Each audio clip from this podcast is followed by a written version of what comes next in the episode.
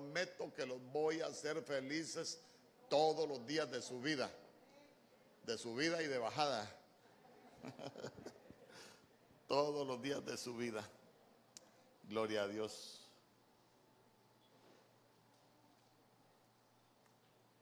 Quiero, yo quiero hablar algunas cosas con usted.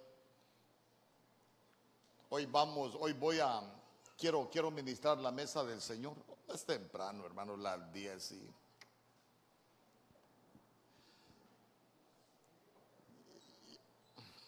Mejor iba a decir unas cosas, pero mejor no las digo. De los que se arrepienten, de los que se arrepienten es el reino de los cielos. Mire, yo, usted sabe que yo soy preguntón.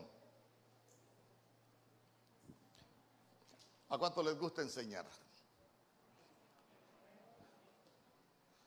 Hay una, hay una técnica para enseñar que se llama la técnica de las preguntas, la técnica del PPC.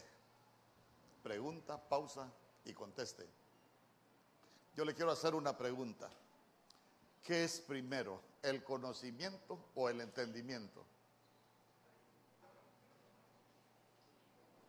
¿Mm?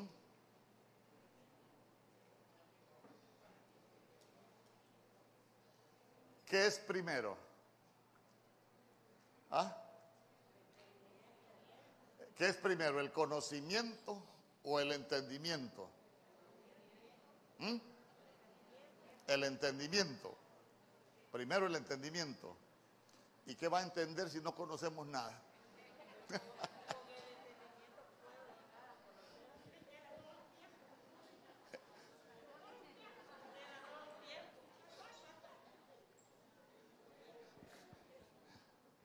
¿Usted le puede enseñar conocimiento a alguien y no entender? Sí, ¿verdad? Eh, lo que levanten la mano los maestros acá. Qué montón de maestros, gloria a Dios. ¿Y por qué no, y por qué no van a dar clases a los niños, bandidos?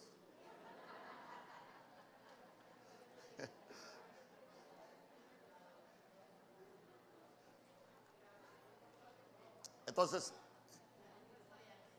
entonces mire,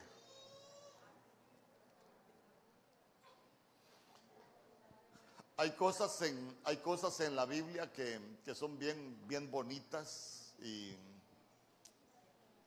yo quiero, quiero, quiero dejarlo ahí con esa, con ese interrogante y quiero que me acompañe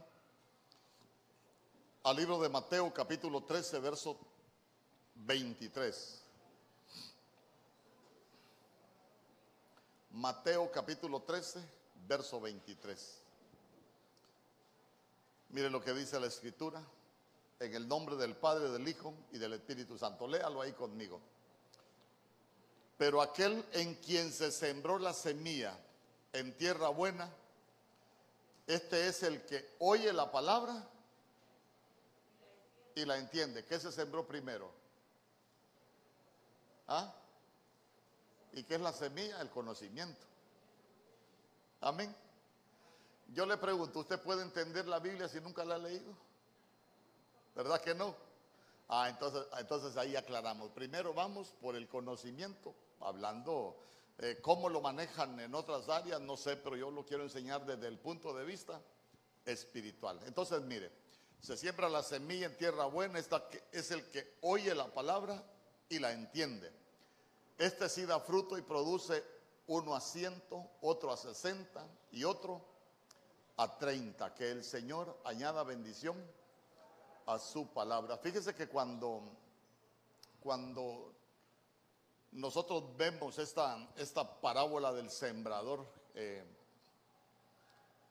le hemos dado vuelta para arriba y para abajo, pero creo que Dios siempre tiene algo que, enseñarnos, el Señor siempre tiene algo que, que mostrar. Y, y, a veces hay gente que dice cosas que, que no son correctas. Por ejemplo, yo escuché una vez un predicador diciendo que, que, si la tierra era mala, que si se sembraba la semilla entre pedregales y si sembraba, se sembraba entre espinos, dijo que la culpa era del sembrador. Pero la culpa no puede ser del sembrador. ¿Por qué? Porque el sembrador es el Señor. ¿Quién es la tierra? Nosotros. Pero nosotros podemos venir junto al camino, en pedregales, como espinos o como tierra buena. Entonces, entonces fíjese que hay algo que, a mí me llama mucho la atención, que hay que, que hay que oír la palabra y entenderla para poder dar fruto. Fíjese que hoy, hoy como se dicen tantas cosas, hay algunos que dicen, no, dice ahora, ahora no es necesario congregarse, solo lea la Biblia. ¿A cuánto les ha pasado que hay cosas que no entiende de la Biblia? Y, usted, y usted a veces cuando uno empieza a enseñar, ¿qué dice usted? Eso era lo que yo eso era lo que yo no podía entender. ¿Por qué? Porque, porque ese es el orden que Dios dejó. Los cinco ministerios para eso lo, lo dejó, para que nosotros podamos edificar el cuerpo de Cristo. Por eso dejó maestros el Señor para que podamos enseñar. De hecho, estoy resentido con usted porque yo soy maestro y nadie me felicitó. Ya no tengo ganas ni de predicarle. ah, es broma. Mire, entonces, entonces,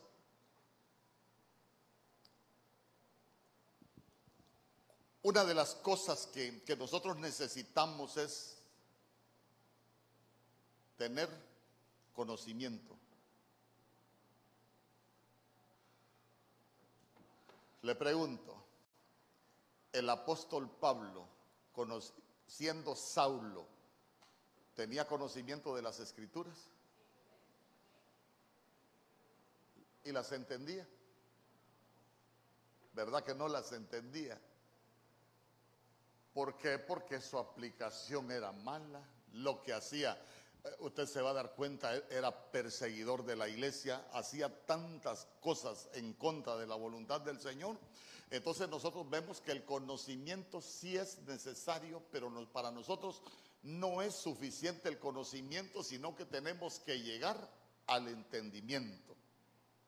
Mire cómo casi como dándole seguimiento a lo que, a lo que enseñó la, la doña. Entonces cuando, cuando yo no le voy a dar definiciones de conocimiento ni de, entendimiento, sino que yo voy a ir, voy a ser más práctico, se lo voy a enseñar con la, con la Biblia. Y, fíjese que en Oseas capítulo 4, verso 6, por ejemplo, si me acompaña. Ahí si usted lo lee, mire. Mi pueblo fue destruido porque le faltó conocimiento. Por cuanto desechases el conocimiento, yo te echaré del sacerdocio. Y porque olvidaste la ley de tu Dios, también yo me olvidaré de tus hijos. Mire, mire qué cosa más delicada la que, la que voy a hablar. Vea usted que dice, el pueblo fue destruido porque le faltó conocimiento. Eh, ¿Cuándo le falta conocimiento a uno? ¿Cuándo le falta conocimiento a uno? ¿Ah? ¿Perdón? Cuando solo tiene una parte, correcto. Y, y, no será que no será que le falta conocimiento porque no hay quien le enseñe. Amén. Y puede ser, y puede ser que al pueblo de Dios también le falte conocimiento, porque la palabra del Señor no haya cabida en su corazón. ¿Se recuerda usted que nuestro Señor Jesús eso le decía a los fariseos? Que la palabra no hallaba cabida en ellos. ¿Y por qué no hallaba cabida la palabra en ellos? Estaban llenos de mandamientos de hombres, estaban llenos de costumbres, estaban llenos de su propio evangelio, tenían su propia manera de hacer las cosas. Entonces imagínese usted, imagínese usted alguien que, que ha tenido una vida desordenada toda la vida y le gusta vivir una vida desordenada.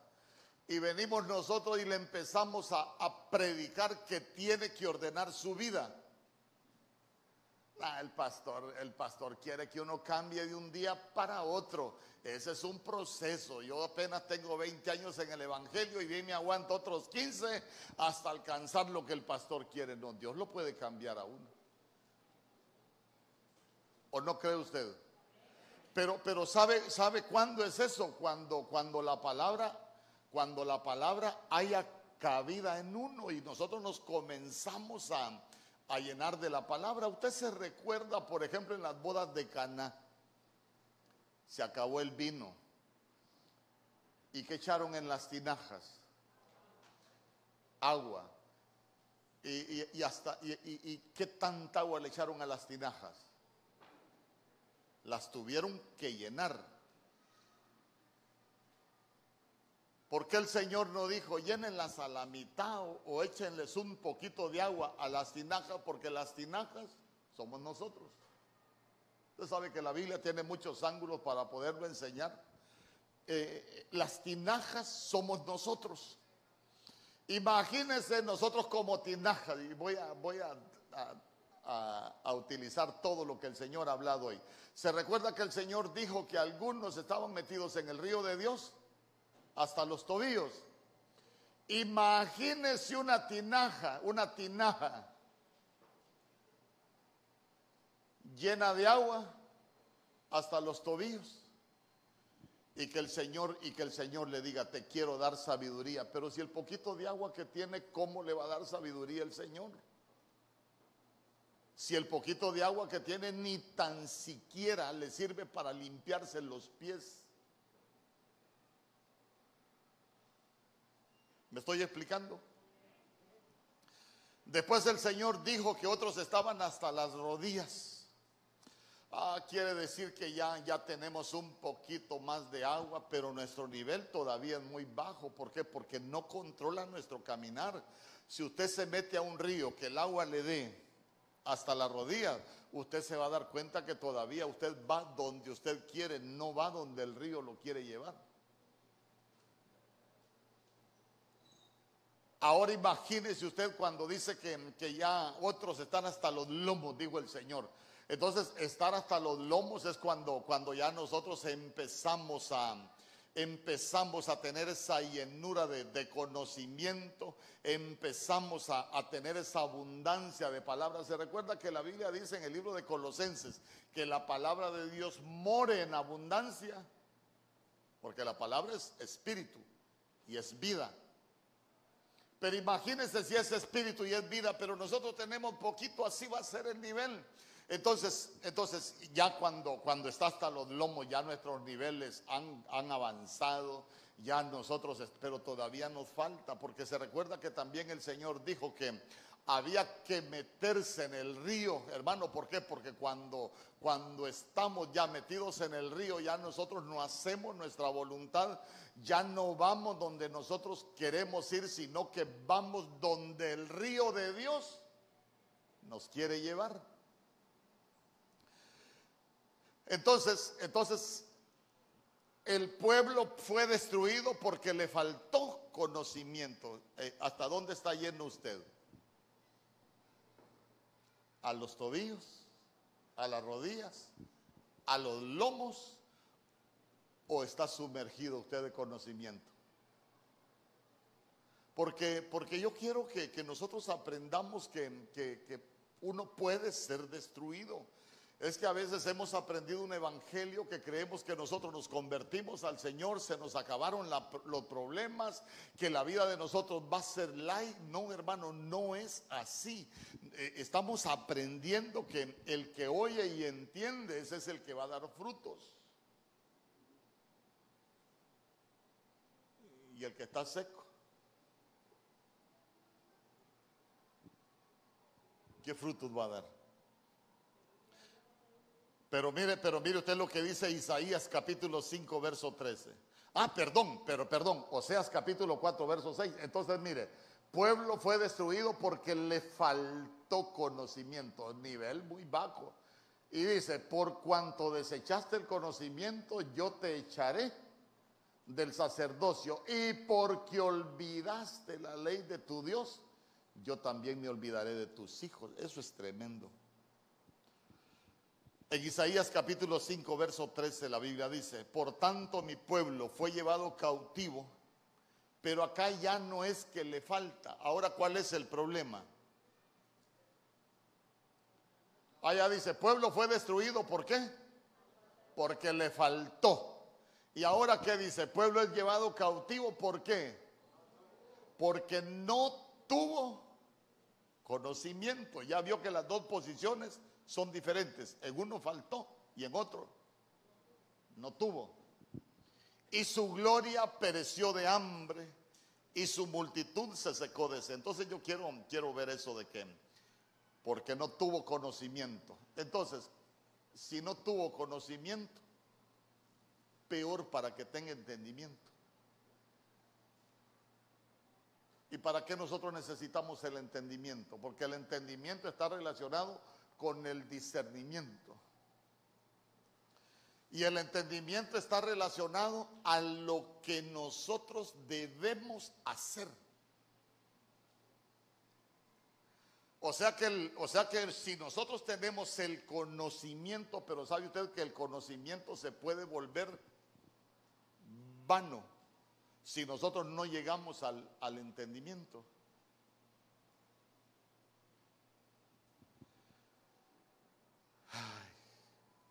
A ver, digamos amén los casados. ¿Cómo trata usted a su mujer? Me gustan. ¿eh? Es que, es que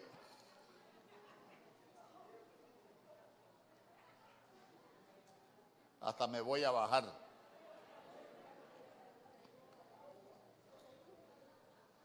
Hermano, perdóneme.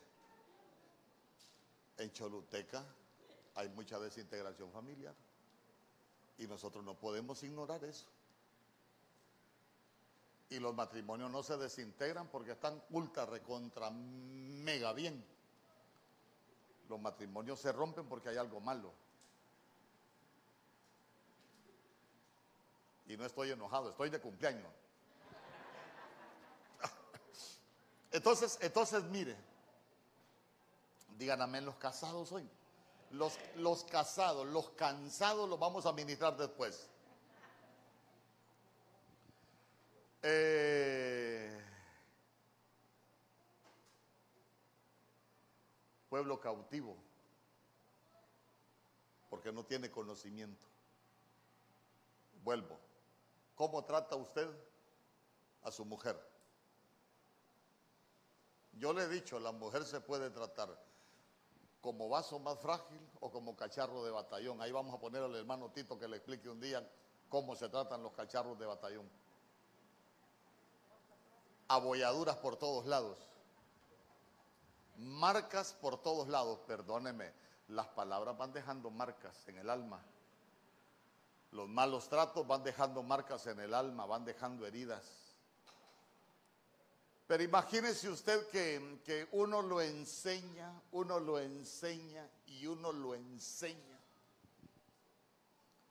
Pero la gente no cambia. Quiere decir que puede tener conocimiento, pero no tiene entendimiento. Entonces, entonces lo más terrible, lo más terrible es que, es que vea que dice, su gloria pereció de hambre, o sea, hay algo que se muere de inanición porque no la estamos alimentando y lo que se muere es la gloria. ¿Y qué es la gloria? Esa gloria que aparece ahí es la gloria cabod. Y la gloria cabot es para ser bendecido. La gloria cabot es para que nos vaya bien. La gloria cabot es para prosperar en lo que nosotros emprendamos. Eh, pero ¿cuál es el problema? El pueblo es cautivo porque no tuvo conocimiento. Entonces hay cosas que usted se va a dar cuenta que no dependen del que enseña, sino del que escucha.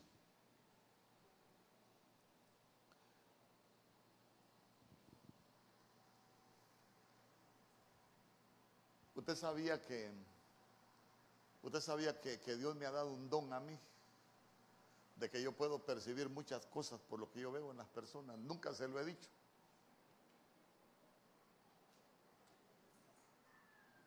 Pero hay muchos que les podría decir que, que hay violencia todavía en sus casas. Y esa es una muestra, esa es una muestra de que no tiene conocimiento. ¿Por qué? Porque están cautivos. ¿Cautivos en qué? A veces las casas, a veces las casas se convierten en cárceles.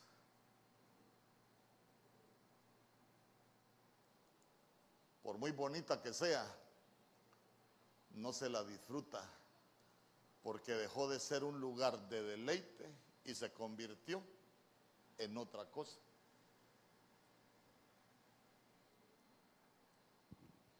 Yo le pregunto, ¿uno puede rechazar el conocimiento? Uno puede rechazar el conocimiento. ¿Sabe por qué? Porque uno dice, no es que mi papá así me enseñó. Entonces quiere decir que el conocimiento lo está dejando a un lado y está haciendo aplicación de una tradición familiar.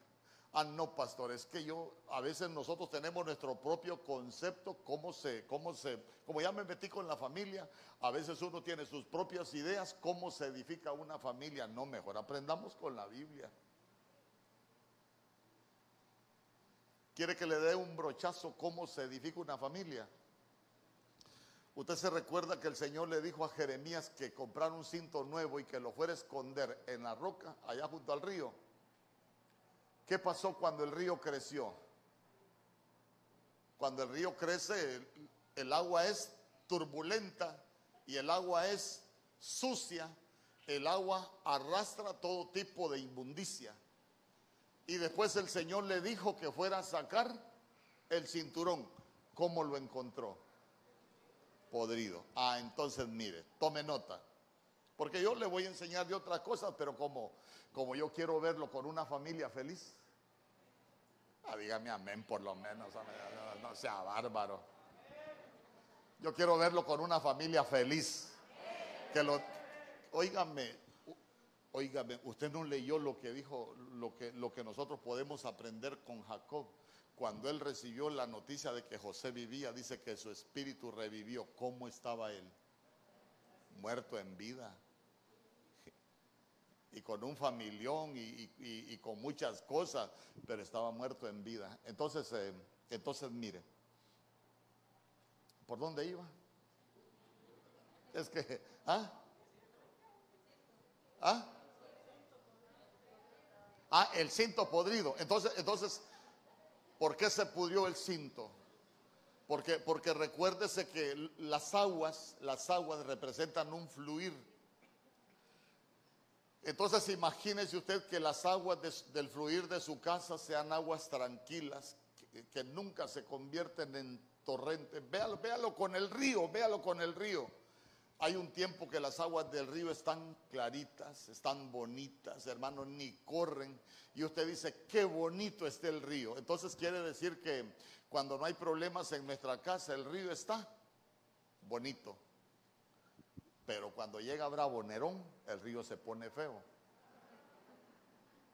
Entonces, ¿qué pasa? Claro que escarbamos en la roca y escondimos el cinturón, pero como el río creció y lo que llevaba era malo, pudrió el cinto. Entonces, miren, amados hermanos y hermanas, cada vez que el río crece, cada vez que nosotros nos desbordamos, estamos matando algo en nuestras familias. Yo le pregunto, ¿será que cuando uno se enoja con, con, la pareja o se enoja con los hijos, ¿será que las cosas así por así vuelven a quedar normales? No, hermano, no nos engañemos. Siempre queda una ronchita ahí picándonos. Entonces ya se dio cuenta cómo de pronto, cómo de pronto uno puede rechazar el conocimiento. Y si rechazamos el conocimiento de esa manera, nunca vamos a llegar al entendimiento para poder dar frutos.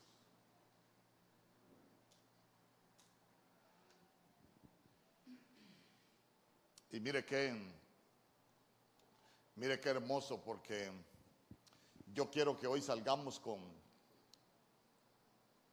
no solo con conocimiento, sino con entendimiento.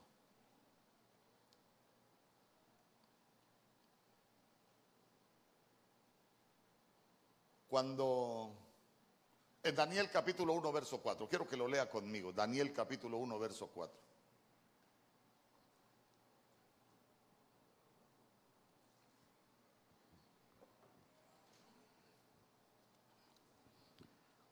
Ahí está hablando de los que llevaron cautivos al palacio del rey. Entonces, miren, miren las indicaciones para llevar los cautivos. Muchachos en quienes no hubiese tacha alguna de buen parecer, así como usted.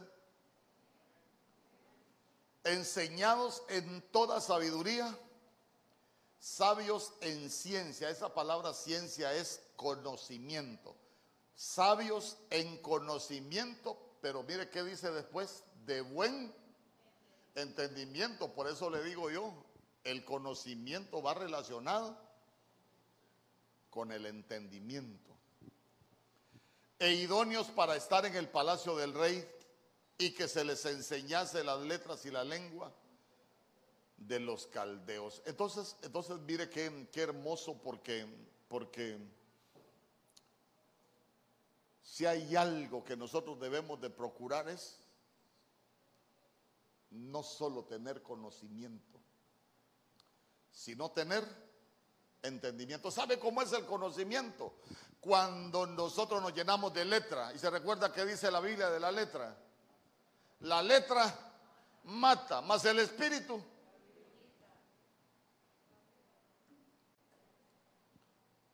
La letra mata, más el espíritu ¿Cuántos de aquí les hemos dicho, hoy, hoy, masacre? ¿Cuántos de aquí le hemos, le hemos dicho alguna vez a la mujer que cambie? ¿Ah?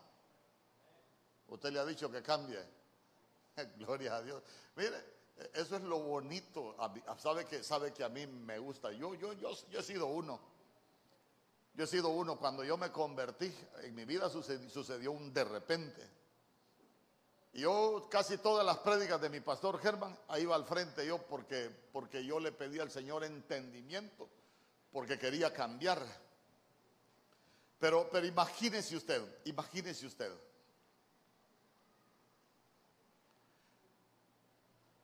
¿Por qué uno le puede decir? Porque, porque se dice, hermano, si yo le aseguro que, que, si yo le pregunto a las mujeres de un montón aquí, yo le aseguro que a un montón de mujeres los maridos le han dicho que cambie que para que les da pena ahorita.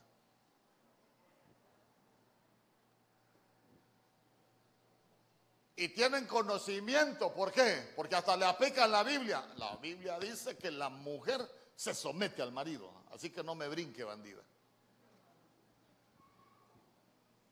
Pero yo le voy a hablar con el entendimiento.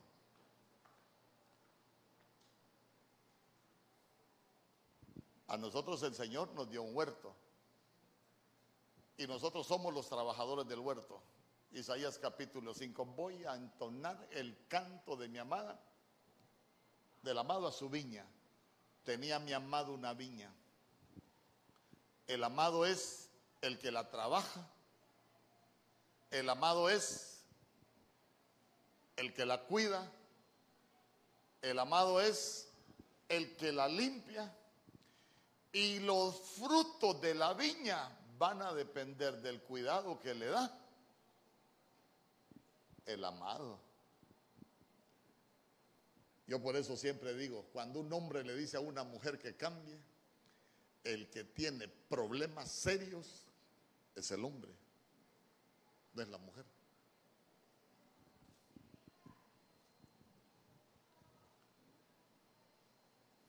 Entonces yo yo quiero, yo quiero hablarle hoy con la ayuda del Señor de dame entendimiento. Dame entendimiento. Usted puede ir al Señor, dame entendimiento. Ya se va a dar cuenta que es muy importante. En Juan capítulo 20, verso 9. Mire lo, mire lo que dice la Biblia. Porque aún no habían entendido la escritura que era necesario que Él resucitase de los muertos. ¿De quién está hablando Juan capítulo 20? ¿Usted se recuerda?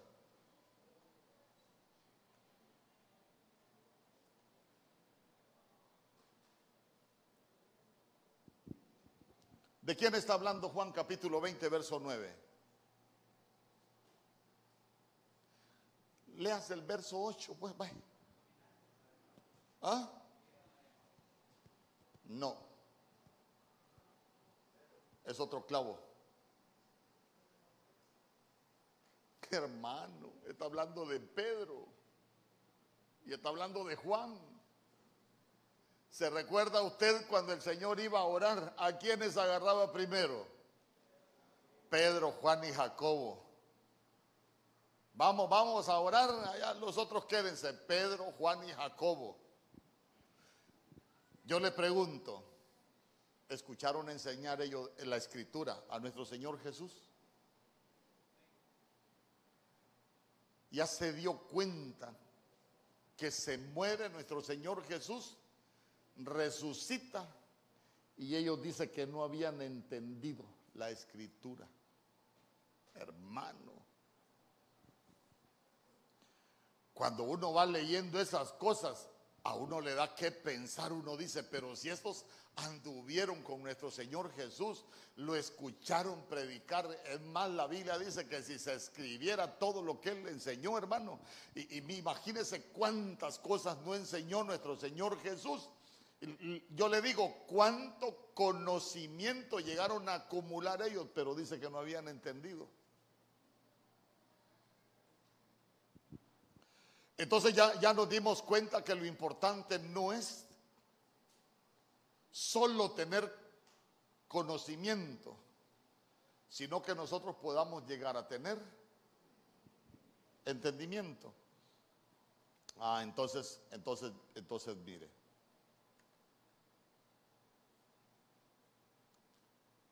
Lucas capítulo 24, verso 44. Lucas capítulo 24, verso 44.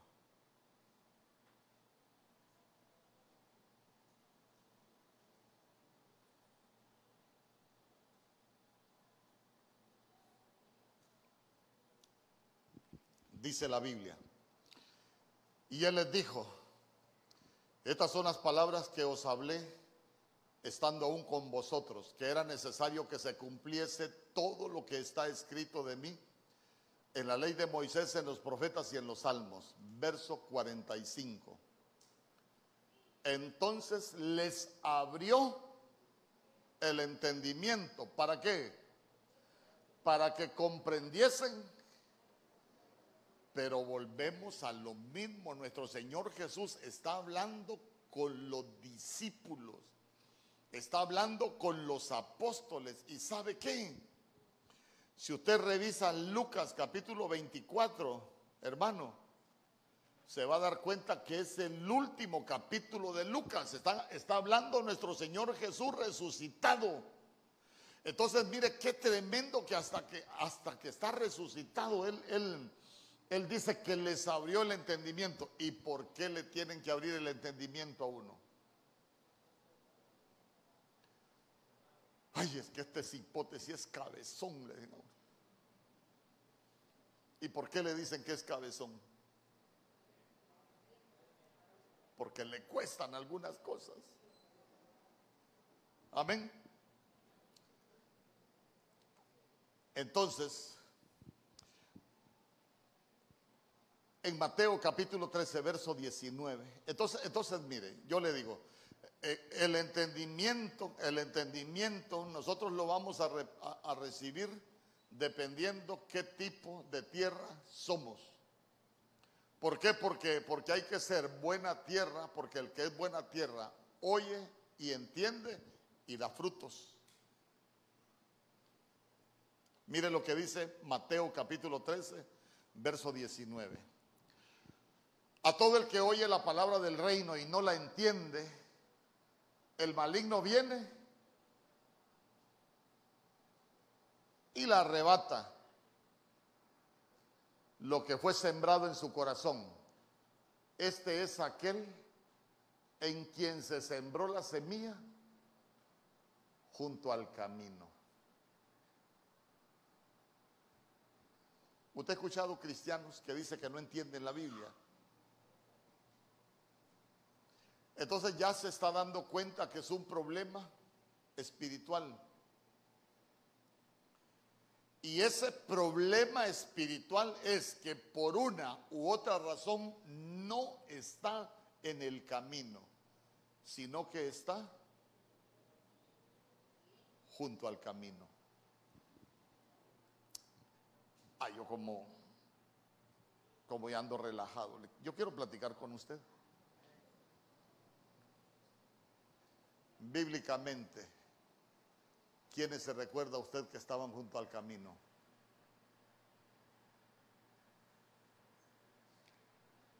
Jesús, hijo de David, ten misericordia de mí. ¿Quién le gritó así? El ciego, el ciego Bartimeo estaba junto al camino. Entonces, si nosotros lo vemos espiritualmente, cuando uno está junto al camino, cuando uno no tiene visión, cuando uno no tiene visión, uno debe tener visión de la familia, uno tiene que tener visión de la vida, uno tiene que tener visión de todo, si no. Entonces, ¿cuál es el problema? ¿Cuál es el problema?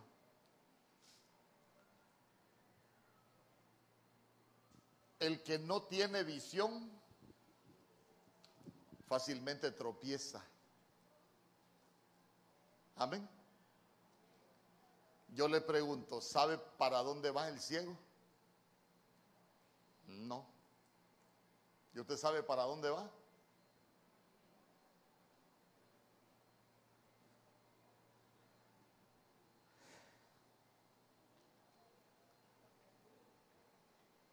Uno puede ser ciego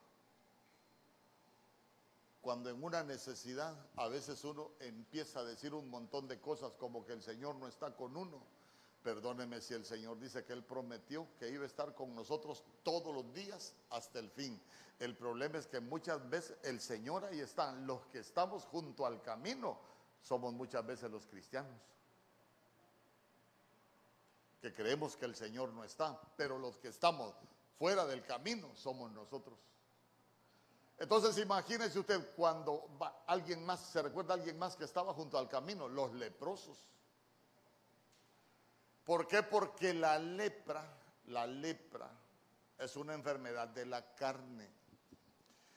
Y si usted se recuerda en Gálatas capítulo 5, allá por el verso 20 en adelante, la Biblia dice que las obras de la carne son contra el espíritu y las obras del espíritu son contra la carne. Entonces la lepra es inmundicia, es pecado y la lepra nos hace estar junto al camino.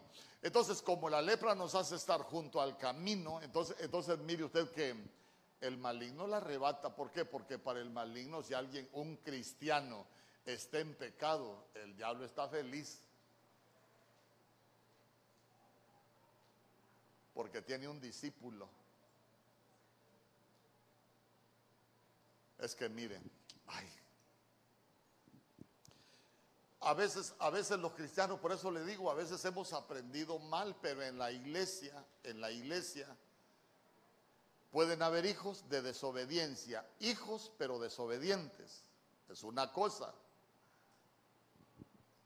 Pero se recuerda usted que nuestro Señor Jesús le dijo a los fariseos, ustedes son de vuestro padre. El diablo les dijo, que eran hijos del diablo, le dijo. ¿Y por qué les dijo que eran hijos del diablo? Porque no se limpiaban del pecado.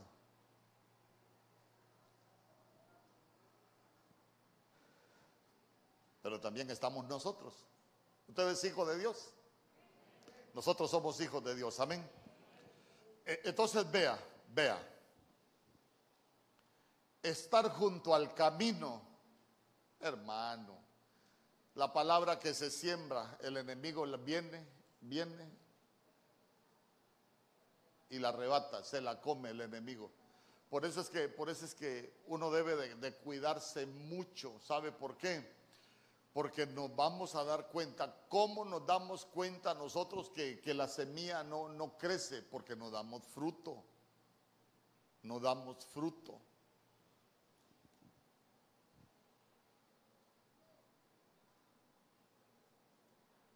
Usted se recuerda dónde estaba Elí.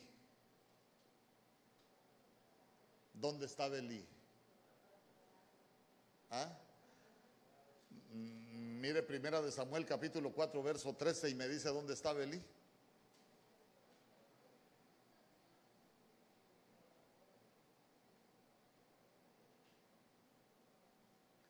Al principio aparece en la puerta, después aparece peor.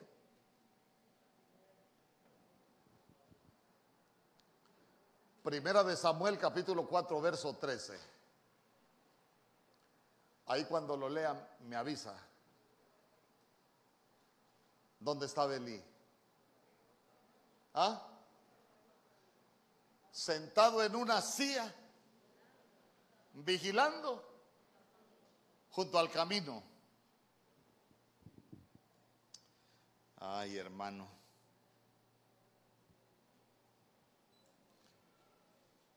¿Y qué es estar en una silla? ¿Ah? Platiquemos, estar en una silla es estar acomodado. ¿Se acomodó a qué? Se acomodó al pecado de sus hijos, se acomodó al desorden de su familia y al final, como estaba vigilando junto al camino, que tuvo Eli? Generaciones de Icabot, generaciones sin gloria. Pero nosotros renunciamos a toda generación de Icabot.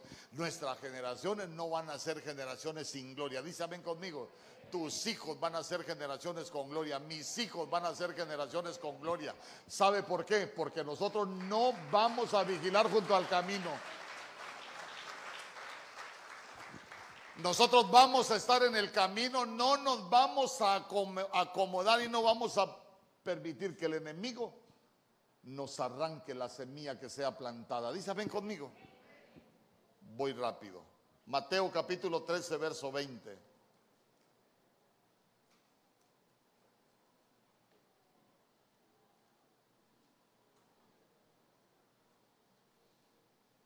Si a usted le gusta estudiar, busque. Saúl acampaba junto al camino. Absalón se paraba junto al camino. Ya vio cómo terminaron todos los que estaban junto al camino, muy mal. Mateo capítulo 13, verso 20. Mire lo que dice la Biblia. Y aquel en quien se sembró la semilla en pedregales, día conmigo en pedregales.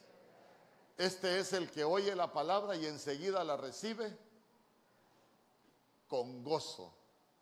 Mire bien, este es el que oye la palabra y enseguida la recibe con gozo. Verso 21.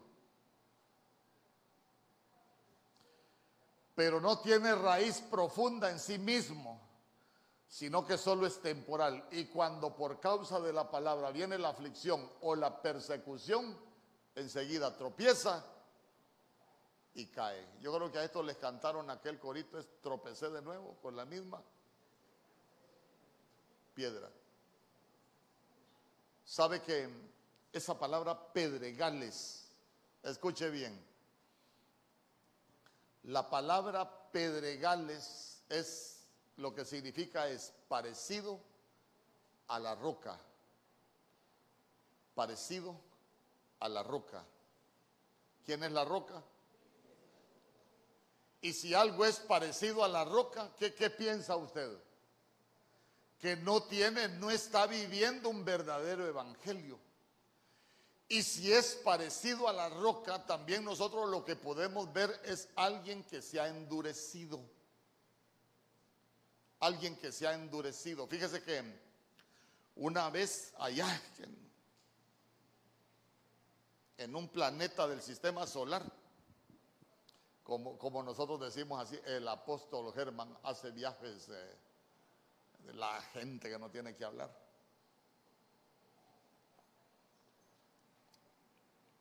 Conocí un hombre que la esposa lo dejó porque, mire, ya me cansé de que me engañe, ya me cansé de que me maltrate, me dijo, mire, ya estoy cansada.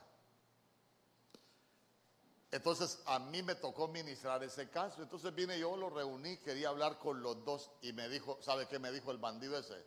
Ah, dígale a esta mujer que vuelva conmigo porque si no ya me voy a buscar otra mujer y servidor de la iglesia. ¿Qué piensa usted de alguien que le, que le dice a uno, ah, dígale que vuelva conmigo porque si no ya me voy a buscar otra mujer para cometer adulterio? La gente está endurecida. Y tienen un evangelio parecido a la roca pero no es un evangelio de la roca, porque la roca es Cristo. Dice amén conmigo. Y, sabe, sabe qué es lo más tremendo. Esa palabra, esa palabra aflicción, esa palabra aflicción dice que es estrechez. Estrechez. Y se recuerda usted que cuando habla de la puerta, dice que hay una puerta angosta y hay una puerta amplia. Entonces, entonces esas aflicciones que habla la Biblia, esa estrechez es que de pronto uno, uno se da cuenta que la Biblia le va enseñando cosas que nosotros si somos cristianos no deberíamos hacer. Entonces la Biblia nos, nos, va, nos va dejando sin muchas libertades. ¿Sabe por qué? Porque fácilmente el Evangelio de libertad se puede volver un Evangelio de libertinaje. Y el pueblo de Dios vive como quiere, pero no de acuerdo a la voluntad del Señor. Pero hay algo que me llamaba mucho la atención. Póngame el verso anterior, por favor, el 21. Dice, no.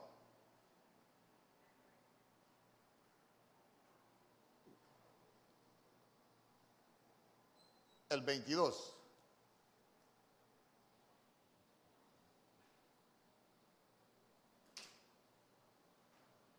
No, el 20 es. Ese es. ¿Cómo recibe la palabra? ¿Cómo recibe la palabra? Cuando recibe la palabra, la recibe con gozo. Pero después se le acabó el gozo. Entonces quiere decir que no tuvo gozo, solo tuvo retoso. ya conmigo, hay que la recibe con gozo. Entonces, entonces mire. El cristiano que el cristiano que tiene ese evangelio parecido a la roca es aquel cristiano que la palabra se le seca con facilidad.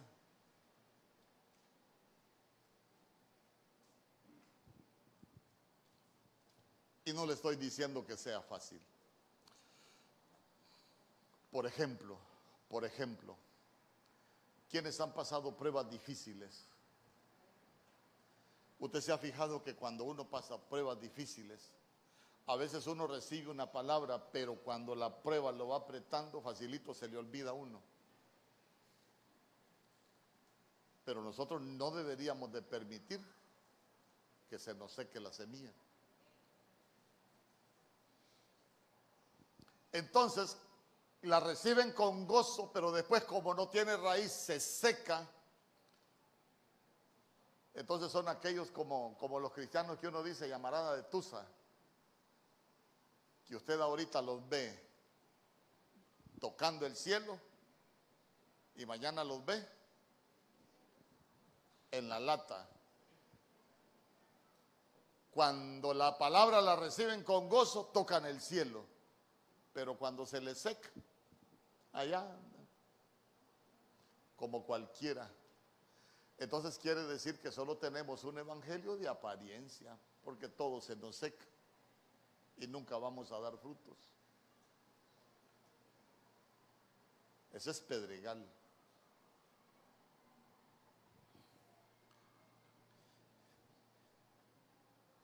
Entonces, sigamos, sigamos.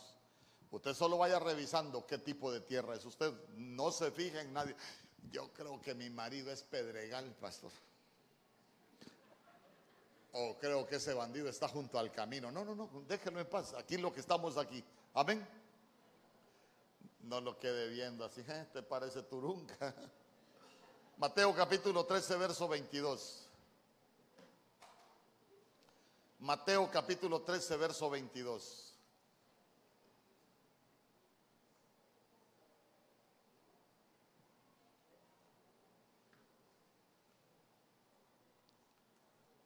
Ahí está ya, que están veloces todos muchachos.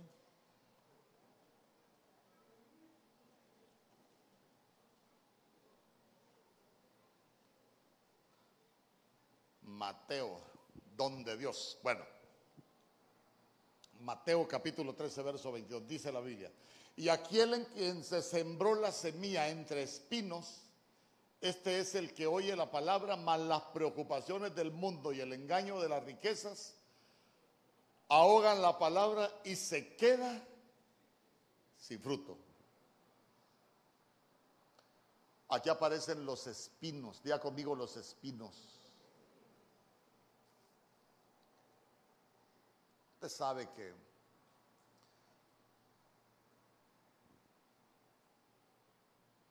el Señor le dijo a, a Adán y Eva que la tierra les iba a producir espinos y abrojos. Es parte de una maldición, pero, pero no, pero, pero también cuando nosotros hablamos de, de espinos, estamos hablando de que el cristiano, el cristiano, puede ser que lo que tenga únicamente es religión, pero no ha aprendido a vivir realidades en Dios.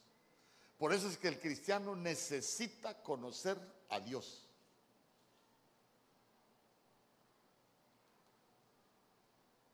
¿Por qué le digo que, que lo que tiene es religión? Porque mire lo que dice segunda de Samuel capítulo 23 verso 6.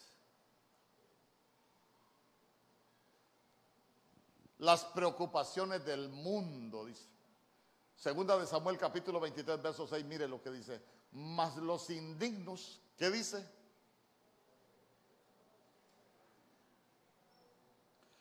Todos ellos serán arrojados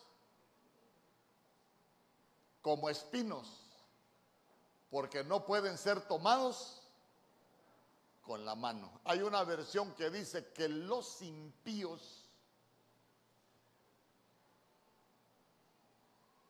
no se limpian.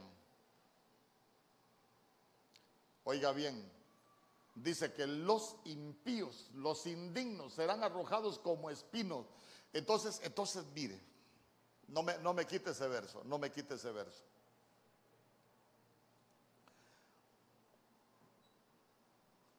¿Qué hace usted cuando agarra un palo que tiene espinas? ¿Ah? Lo suelta. Ahora bien, ahora bien. ¿Cuántos han estudiado doctrina conmigo? Ahí está haciendo un símil la Biblia. Porque dice que los indignos serán arrojados como espinos. ¿Quién es un indigno? ¿Quién es un indigno para el Señor? ¿Quién es un indigno delante del Señor? ¿Ah? ¿Quién es que cuando uno se vuelve indigno delante del Señor? ¿Ah? Cuando peca mucho. Y, y no es tanto que peque, que no se limpie. Hermano, yo no voy a venir aquí de hipócrita a decirle, hermanos, yo, yo como su pastor, no peco. Ay, hermano. Si la Biblia dice que el que dice que ya no peca, hace mentiroso a Dios. El que dice que ya no peca, hace mentiroso a Dios. Hermano, todos pecamos. Pero una cosa es que nos alcance el pecado y otra cosa es que el cristiano practique el pecado. ¿Por qué? Porque la Biblia dice que nosotros corramos la carrera, hermano. ¿Por qué? Porque hay un pecado que fácilmente nos alcanza. Pero oiga bien, el pecado mientras estemos en este cuerpo de carne siempre nos va a alcanzar. ¿Por qué? Porque uno peca de palabra, obra, hecho y omisión. Yo le pregunto, ¿usted le hizo bien a alguien hoy? Ya pecó. ¿Por qué? Porque la Biblia dice que el que sabe hacer lo bueno y no lo hace, le es contado por pecado. Ya pecamos. Entonces, entonces mire, hablar de, hablar de los espinos, dice que son indignos y dice que van a ser arrojados. ¿Por qué? Porque el Señor no tiene comunión con el que no se limpia. Hoy es que tienen un evangelio de que el amor del Señor les ajusta para todo. Perdóneme, perdóneme si la Biblia habla de que cuando Dios ama disciplina, cuando Dios ama corrige, hay cosas que el Señor no tolera. Diga, diga, dígame usted, ¿por qué el Señor mandaba enemigos contra el pueblo de Dios? El Señor se los mandaba. Es más, dice, y el Señor los entregó en las manos de, y decía a los enemigos que el Señor los entregaba. ¿Por qué? Porque era un pueblo que no se limpiaba, que se llenaba de corrupción. Era un pueblo desobediente.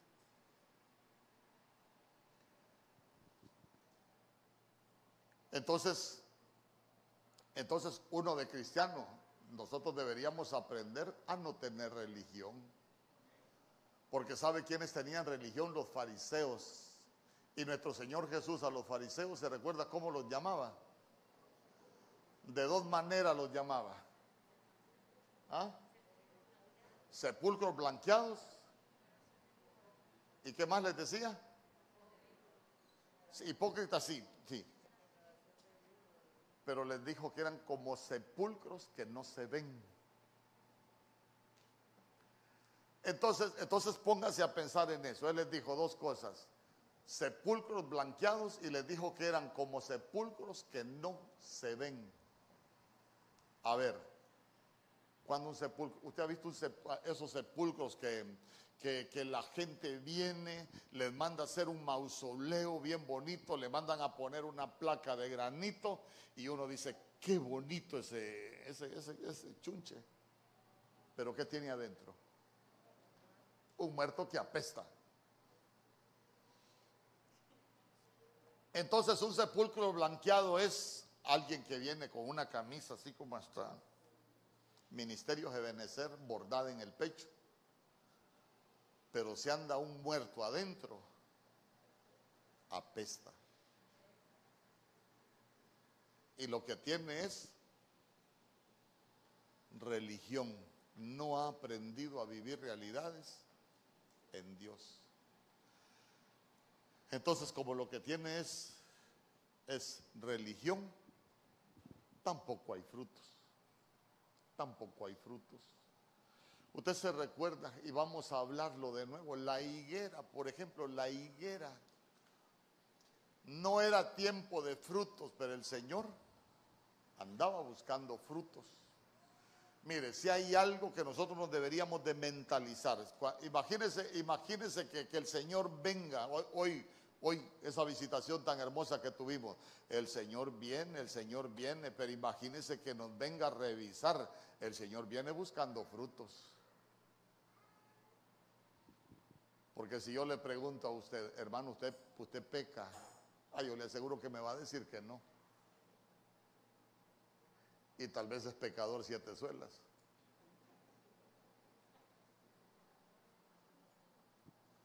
Entonces, entonces, nos vamos, nos vamos acostumbrando, nos vamos acostumbrando.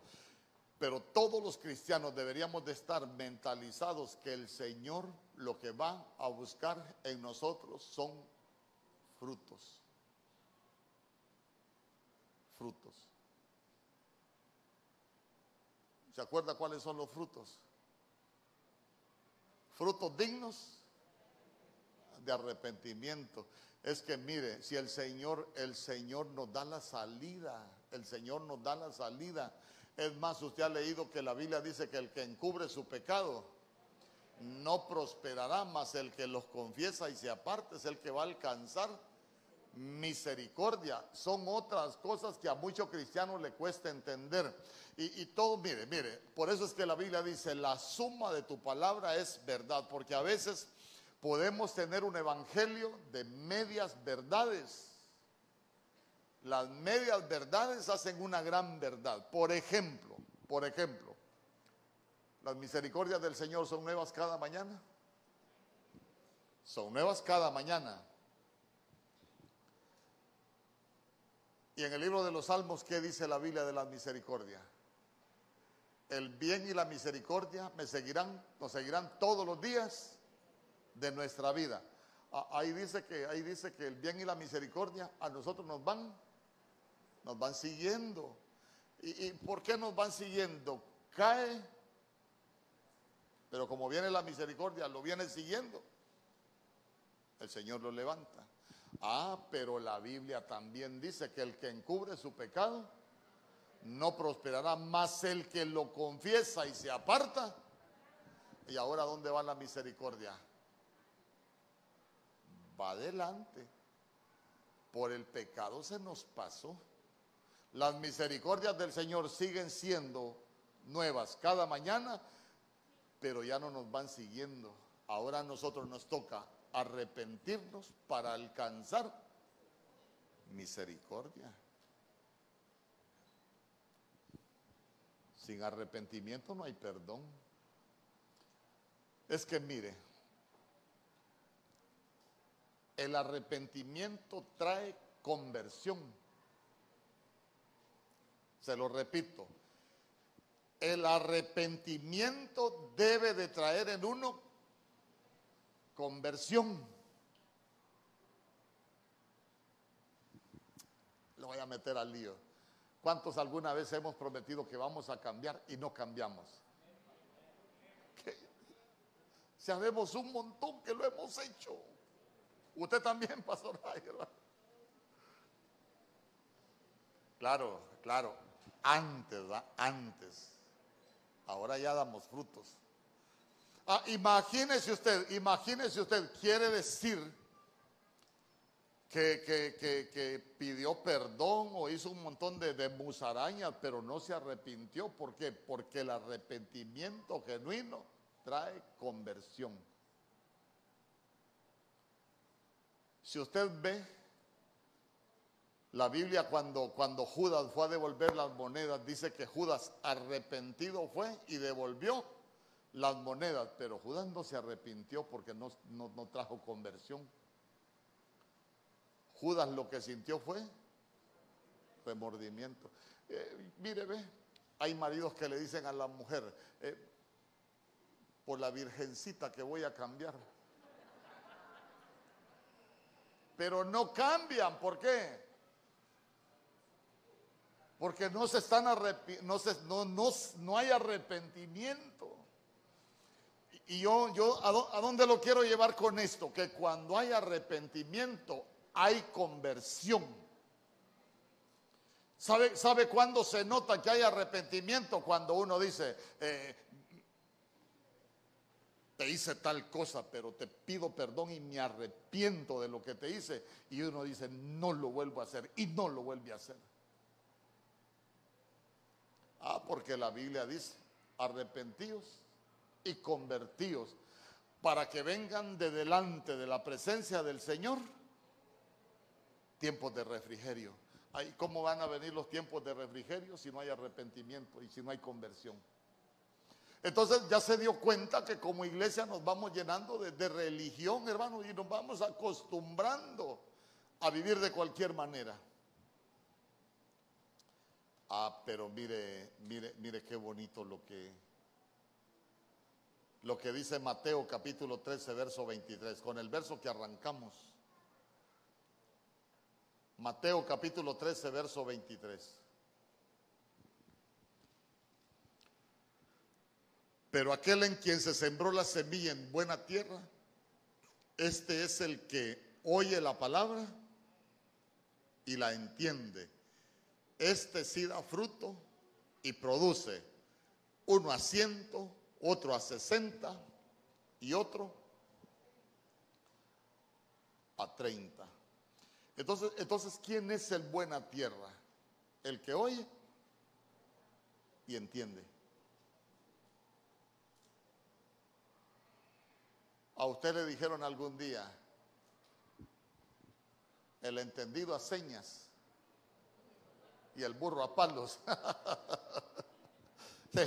Eso, eran remazos eh, y eran leñazos también. Pero ya se dio cuenta que, manejaban eso del entendimiento. E, entonces, miren, lo importante es que nosotros aprendamos a hacer buena tierra, buena tierra. Eh, pero ¿cómo somos buena tierra? Oímos y entendemos. Oímos y entendemos. Nos volvemos buena tierra. Fíjese que David, por ejemplo, hay una frase que aparece cinco veces en el Salmo 119.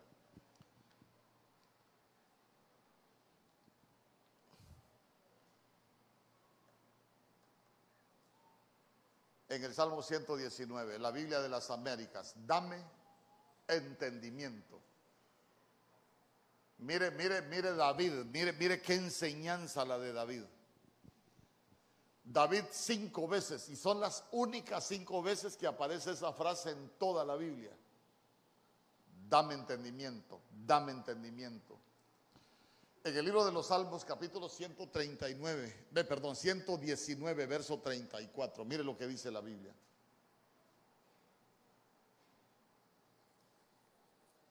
Mire qué bonito, dame entendimiento para que guarde tu ley y la cumpla de todo corazón. Entonces cuando uno tiene entendimiento, ¿qué hace? Guarda la ley y la cumple. Hermano, perdóneme, Dios es un Dios de mandamientos. Dios es un Dios de mandamientos. Honra a tu padre y a tu madre, que es el primer mandamiento con promesa. ¿Y usted honra a su padre y a su madre?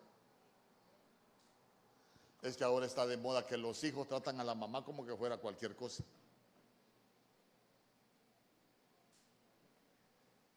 Mejor sigamos.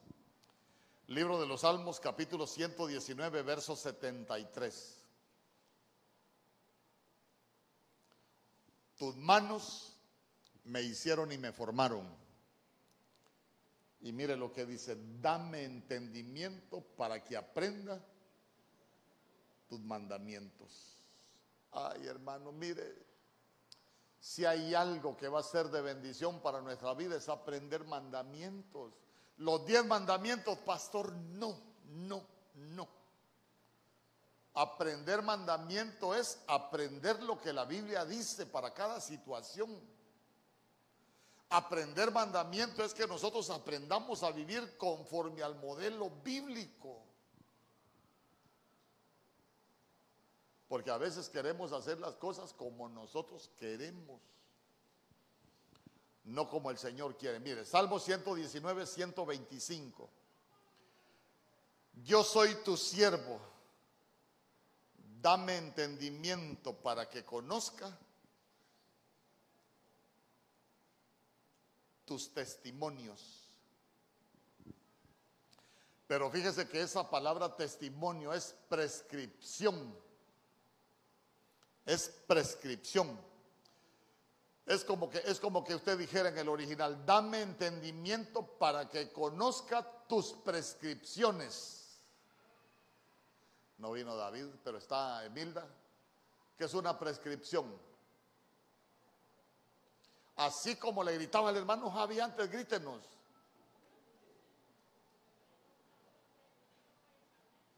Póngale el micrófono ahí.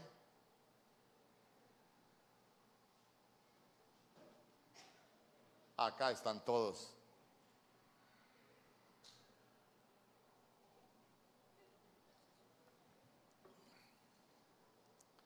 Así como te seguía con lavar el limón, corre.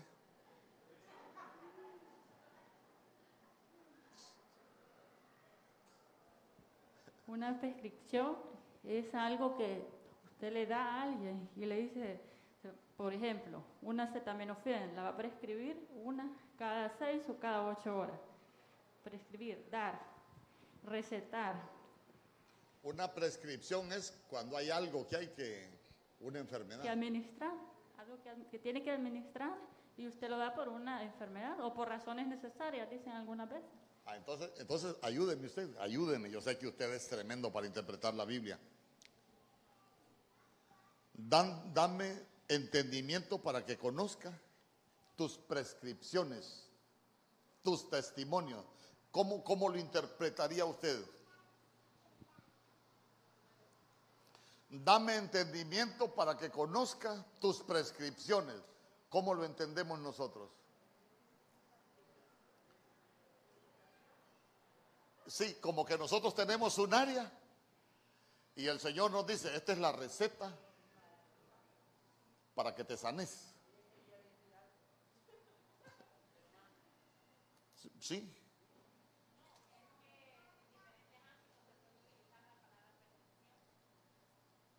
Sí, es que, es que prescripción también es cuando algo se vence.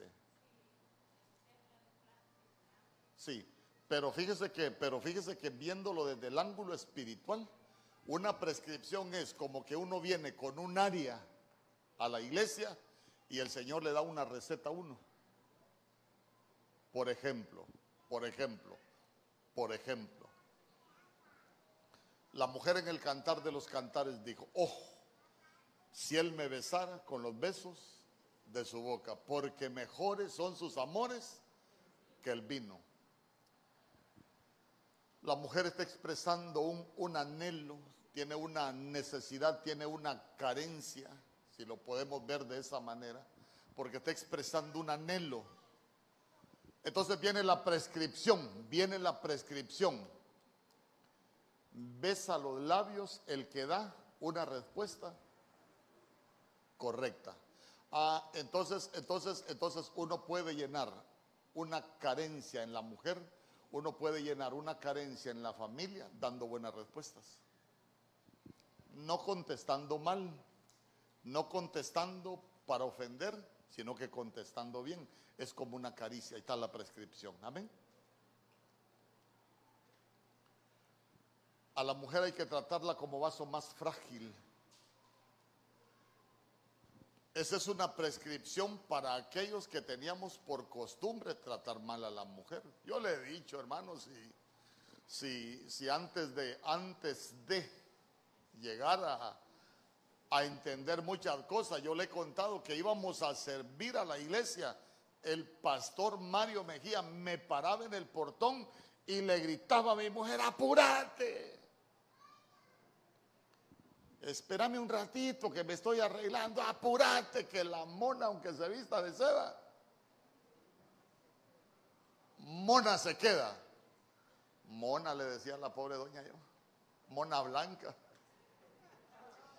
Pero, pero viene, viene la prescripción, tratarla como vaso más frágil. Ah, entonces ya uno, ya uno, eh, amor, espérame un ratito. Vaya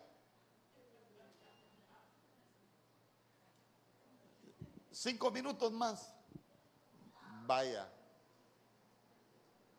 Ya vas a terminar, amor. Ay, hermano. La mujer es el ser más complicado que hay. El Señor les hizo el pelo negro, le piden dinero a uno para pintárselo de amarillo. Le puso las uñas de un color, hay que comprarle glass. Por eso a la mujer hay que amarla, no hay que entenderla. Esa es la prescripción para ser feliz. Esa es la receta. Amarla, porque contra el amor no hay defensa. Amén. Sigamos mejor. Todo por el mismo precio. Libro de los Salmos 119, 144. Tus testimonios son justos para siempre. Los que van a, repartir los elementos y se van preparando. Tus testimonios son justos para siempre. Dame entendimiento para que yo viva. Dice, dame entendimiento para que yo viva. A ver, a ver, ¿cuál es la paga del pecado? La muerte. Entonces, ¿qué es lo que le estaba diciendo David? Dame entendimiento para que yo sepa vivir, para que, para que no vaya a pecar. Voy rápido. Salmo 119, 169. Llegue mi clamor ante ti, Señor, conforme a tu palabra. Dame entendimiento. Diga conmigo, dame entendimiento conforme a tu palabra. ¿Y por qué conforme a tu palabra? No es como yo pienso, no es con mis razonamientos, no es con mis argumentos, es como Dios dice. Amén. Por eso David decía, conforme a tu palabra, dame entendimiento. Entonces, yo quiero yo quiero ministrar la mesa del Señor.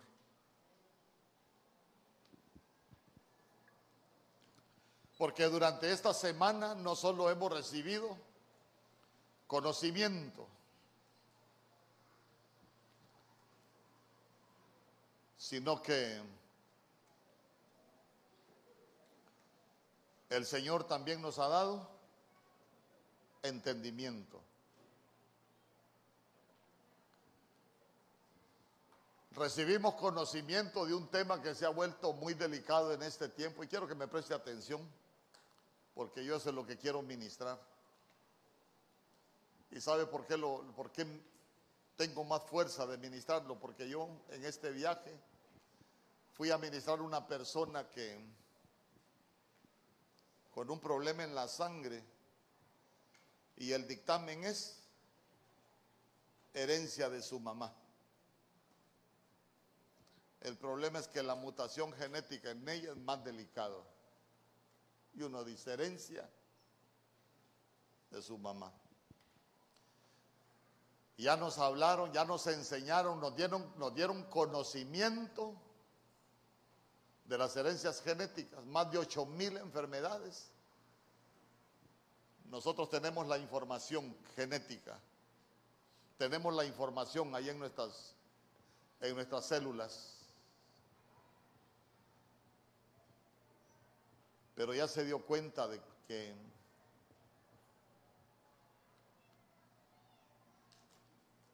que para nosotros hay algo que se conoce como la epigenética. Y epi es un prefijo que significa sobre, que está por sobre. Y a nosotros nos dieron un privilegio. A, nos dieron, a nosotros nos dieron un privilegio nos dieron la genética de Cristo. Por eso nosotros no venimos a celebrar la Pascua. Nosotros venimos a sentarnos a la mesa del Señor. Y quiero que me entienda bien lo que le voy a decir, por favor. Solo, solo prepárense, yo le voy a decir a qué hora lo vamos a repartir. Quiero ministrar esto y quiero ministrarlo bien.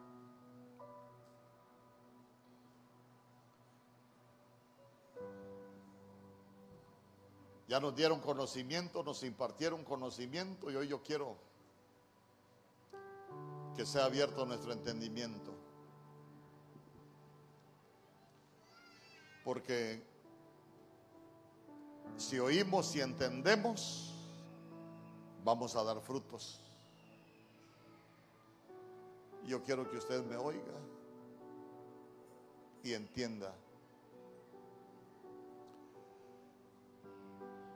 La Biblia dice que nosotros fuimos redimidos de la vana manera de vivir.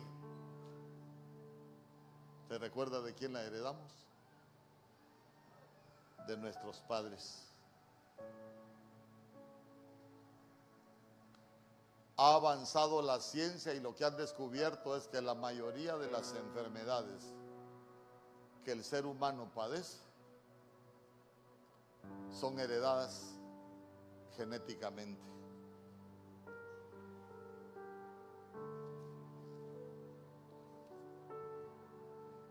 Pero la Biblia es un documento legal.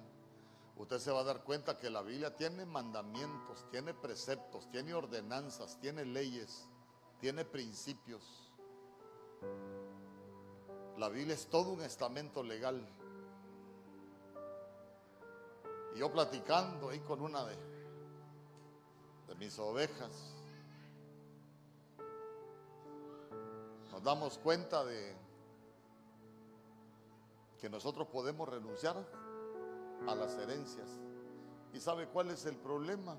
Que, que las enfermedades es lo que más hereda.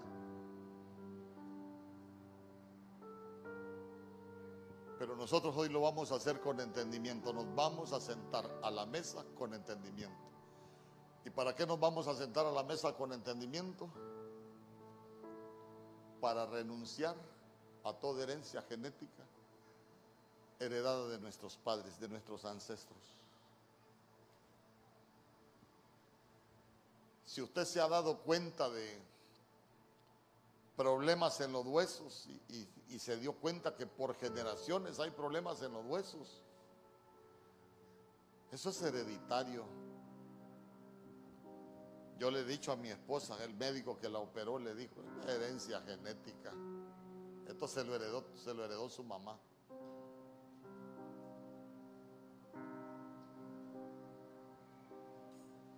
Y si usted va al médico, pero que el Señor nos guarde. Pero cuando alguien va al médico, lo primero que le preguntan, ¿y por qué le dan dolores de cabeza? En su familia alguien padeció y le empiezan a decir de, si han padecido de tales enfermedades, porque los médicos ya descubrieron que son heredadas.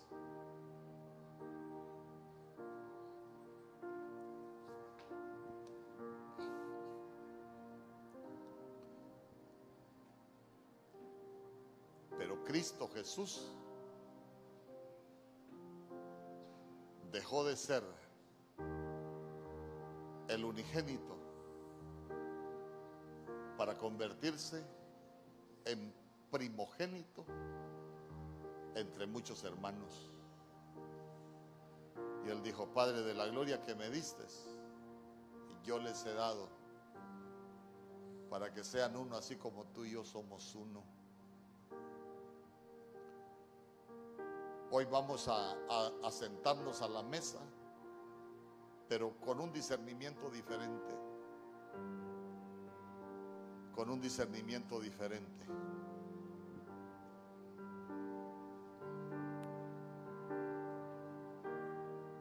Que usted revise, no revise a ninguna familia más. Revise su familia, revise su vida. Uno fácilmente se da cuenta de las enfermedades que, que se suceden en las familias.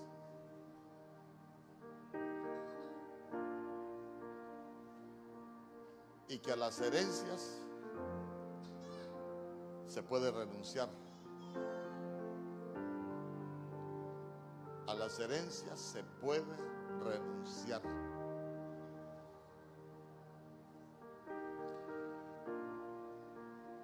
Vamos a hacer algo más. Usted va a desheredar a sus hijos. ¿De qué lo vamos a desheredar? De toda herencia genética de enfermedad. Atrévase a creer. Esa es la palabra del Señor. Atrevámonos a, a creer que Dios lo puede hacer.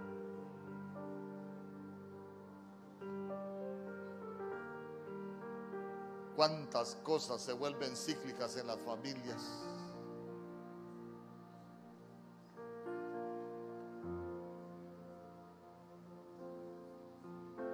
Si usted escuchó la enseñanza, uno solo necesita un detonante, el estrés. La ansiedad, grandes detonantes para que las enfermedades se desarrollen. La alimentación. Pero hoy nosotros hemos entendido que nuestro Señor Jesús cuando estaba en la mesa, Él dijo que el pan representaba su cuerpo y la sangre representa su sangre. Si Él es la cabeza, nosotros somos el cuerpo. Y si somos parte del cuerpo de Cristo, nosotros tenemos una genética diferente. Él nos ha dado una genética diferente.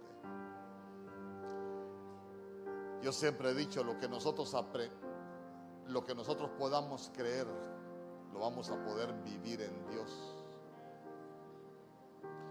Por eso es que la Biblia dice que ya no se dirá más este proverbio. Los padres comieron las uvas agrias y a los hijos les pega la dentera. A ninguno de los que somos hijos en este lugar nos va a pegar la dentera de las herencias genéticas de enfermedad de nuestros padres, aún de espíritus ancestrales, aún de acreedores, aún de perseguidores, aún de espíritus de miseria, de pobreza, aún de madianitas, de amalecitas que persiguen al pueblo para quitarle los frutos. Pueblo que trabaja y nunca sale adelante, está como en los tiempos de Gedeón. Y muchas veces son herencias. Pero hoy vamos a cortar con todo esto. Hoy estamos en nosotros en el en el noveno año, número de frutos. Y que nuestra fe pueda dar frutos. Ahí le voy a pedir que usted vaya agarrando los elementos y usted revísese, revísese. Si hay alguna enfermedad que padecieron tus padres, dígale yo renuncio a toda herencia de enfermedad. En el nombre poderoso de Jesús. Problemas en los huesos, revise sus generaciones. Problemas en la sangre, revise sus generaciones.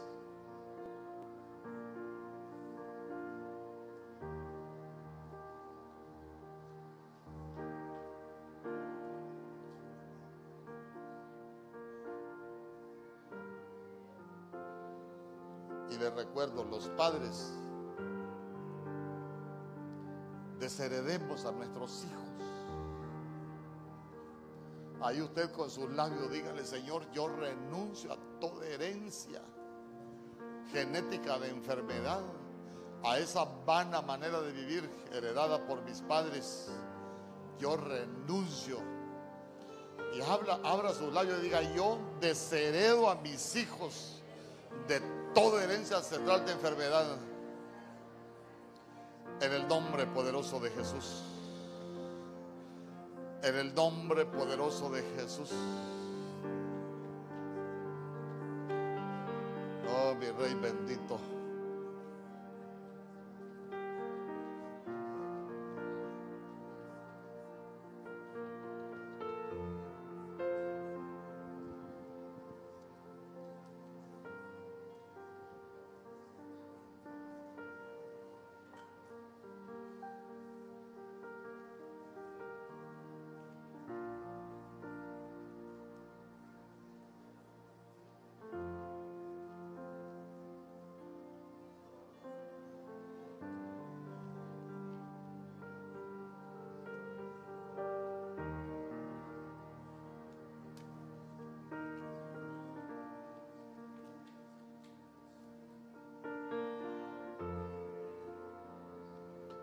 Gloria a Dios.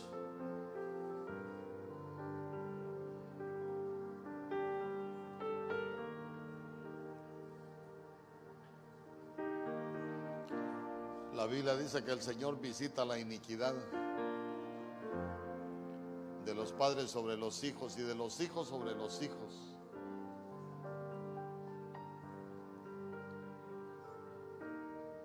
hasta la tercera y cuarta generación.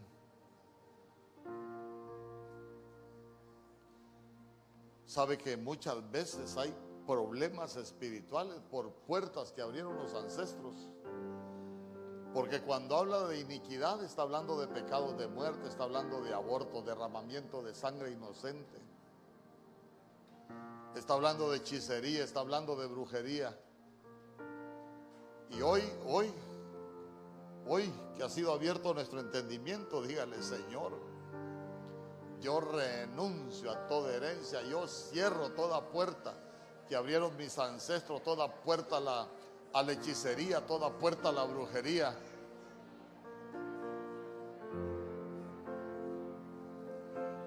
En el nombre poderoso de Jesús. En el nombre poderoso de Jesús.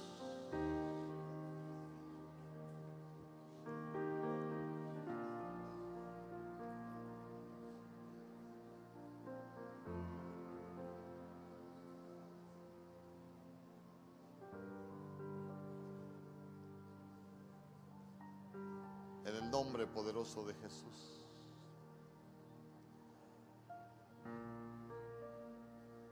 Renunciemos toda división, toda separación, todo divorcio,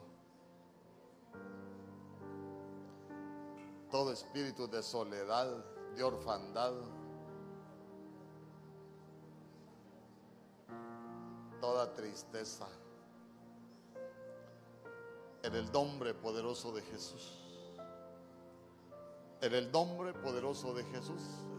Cuántas cosas podemos ver nosotros en, lo espiritual.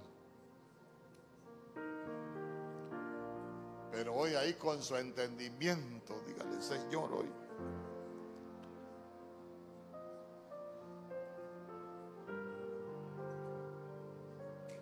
Con nuestro entendimiento vamos a renunciar a toda herencia.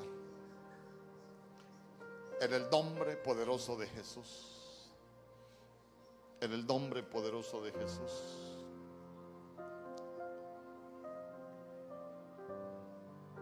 Si ya estamos todos, tome su pan ahí en la mano derecha. Preséntelo a las potestades.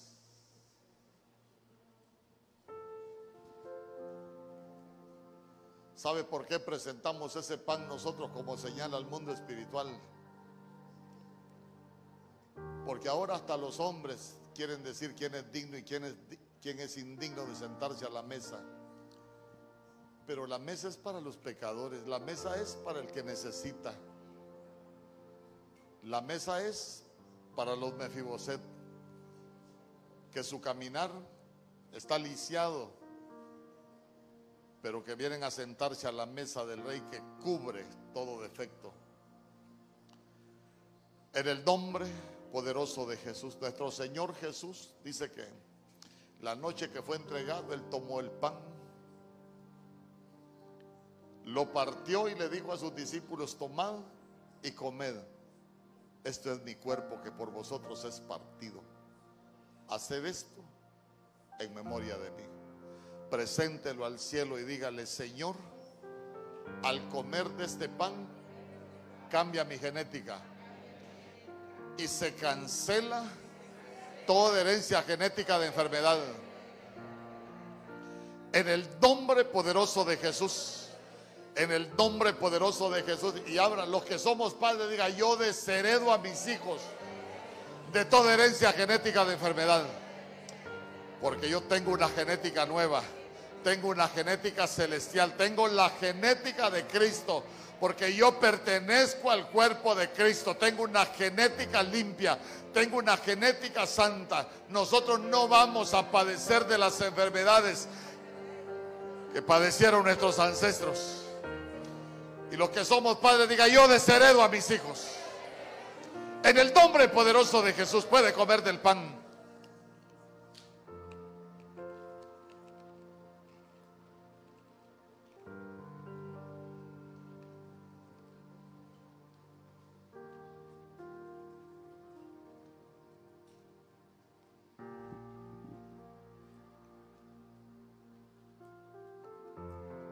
Tomar su copa en la mano derecha.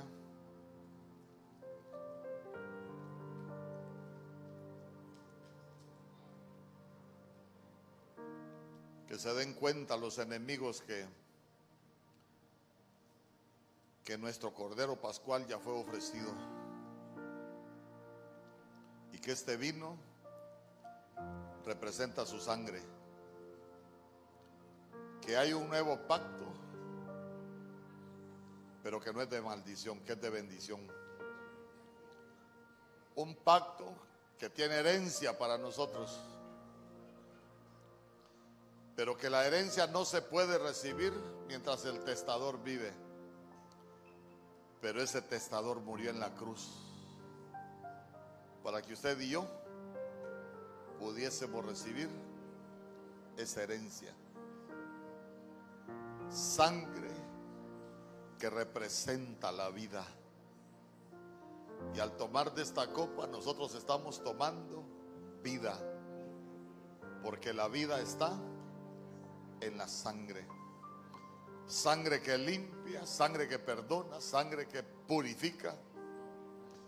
Que limpie, que purifique todo nuestro ser, cada molécula de nuestro ser, cada célula de nuestro ser. Y dígale, Señor, que al beber de este vino que representa la sangre de Cristo Jesús,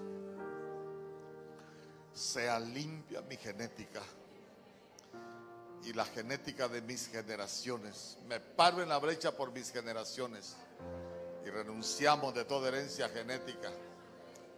A todo acreedor, a todo devorador, a todo perseguidor, a todo cazador, a todo derecho, Señor, que cerraron, que abrieron puerta a nuestros ancestros. Hoy le cerramos esa puerta porque esa deuda ha sido pagada a precio de sangre y nosotros somos herederos de esas promesas. Puede beber de la copa.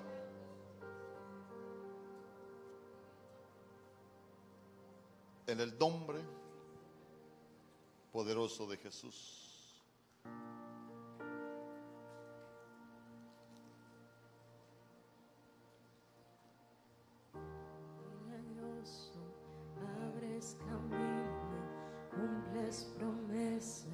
Luz en tinieblas, mi Dios, así eres tú. Milagroso, abres camino, cumples promesas, luz en tinieblas, mi Dios, así eres. Se puede poner de pie y cantar con nosotros.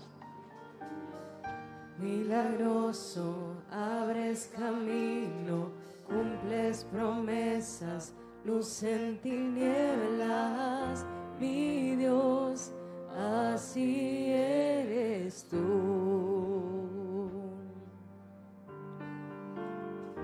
Milagroso, abres camino, cumples promesas, luz en tinieblas, mi Dios, así eres tú.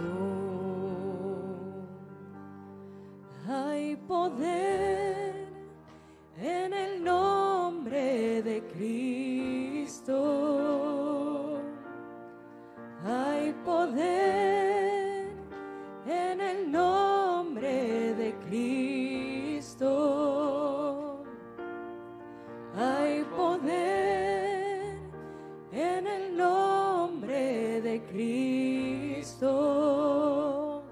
Para cadenas romper, cadenas romper, cadenas romper, para cadenas romper, cadenas romper, cadenas romper.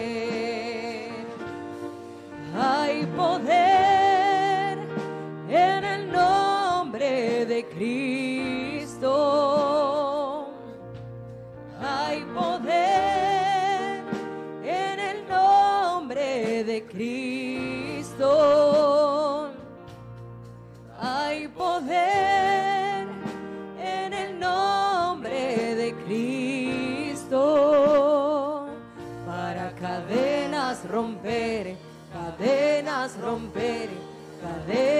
romper, para cadenas romper, cadenas romper, cadenas romper, para cadenas romper, cadenas romper, cadenas romper, para cadenas romper, cadenas romper, cadenas romper, cadenas romper, cadenas romper, cadenas romper. Puede levantar sus manos y decirle al Señor que con esta mesa que hoy hemos tomado, toda cadena ha sido rota en nuestras vidas. Que hoy renunciamos a toda herencia que nos había sido heredada de parte de nuestros padres o de parte de alguno de nuestros ancestros. Y que toda enfermedad que venía siguiendo nuestra familia hoy se rompe en el nombre de Jesús. Y no nos va a perseguir más. Ni a nosotros, ni a nuestros hijos, ni a los hijos de nuestros hijos y por mil generaciones. Porque hoy nuestra genética ha sido limpiada. Hoy nuestra genética ha sido cambiada por una genética diferente. Y nosotros nos vamos con la genética de Cristo. En el nombre poderoso de Jesús. Que el Señor le guarde, que el Señor le bendiga, que le lleve en paz y con bendición. Que la bendición del Señor que hemos recibido hoy pueda perdurar por mucho tiempo hasta que el Señor venga. Que nada ni nadie le pueda arrebatar.